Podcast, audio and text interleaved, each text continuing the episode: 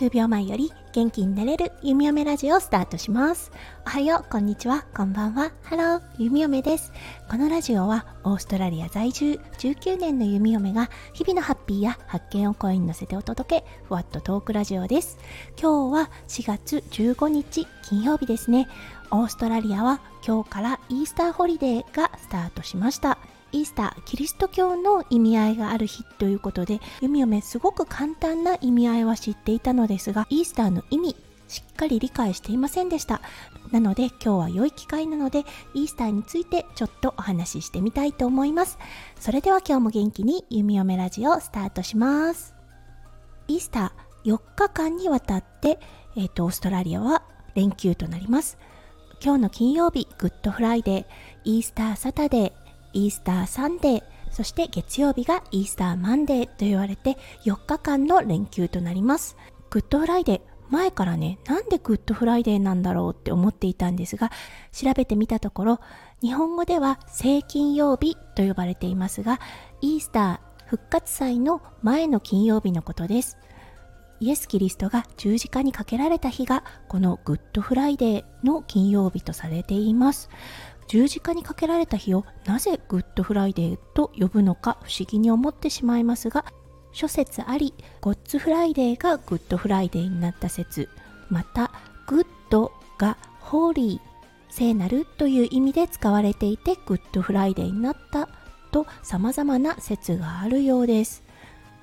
そう弓嫁がね一緒に働いている方だったんですがかなり敬虔なクリスチャンの方です。その方はイースターの1ヶ月前から今日までお肉を一切口にしないそうです。そしてイエス・キリストが復活したと言われているイースターサンデーにはい家族が集まって皆でね食事を共にする。その時にお肉が解禁となるようです。オーストラリアですね。確かに金曜日。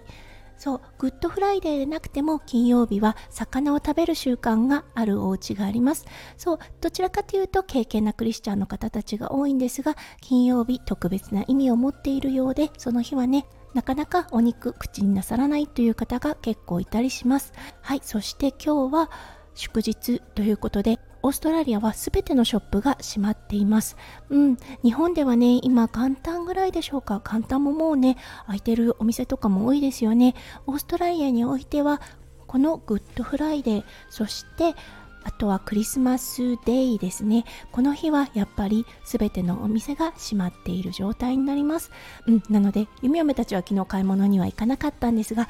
おそらくものすごい人手だったと思います。そうたった1日とはいえ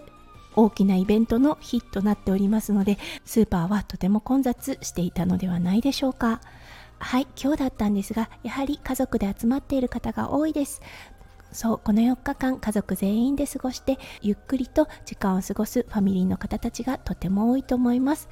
長く雨が続いていたオーストラリアもこの4日間は晴れの予想となっておりますのでそうキャンプに行かれてる方とかもいらっしゃるのかもしれませんね。はい弓嫁は今日はお店が全部閉まっているのでお家でガーデニングに勤しんでおります。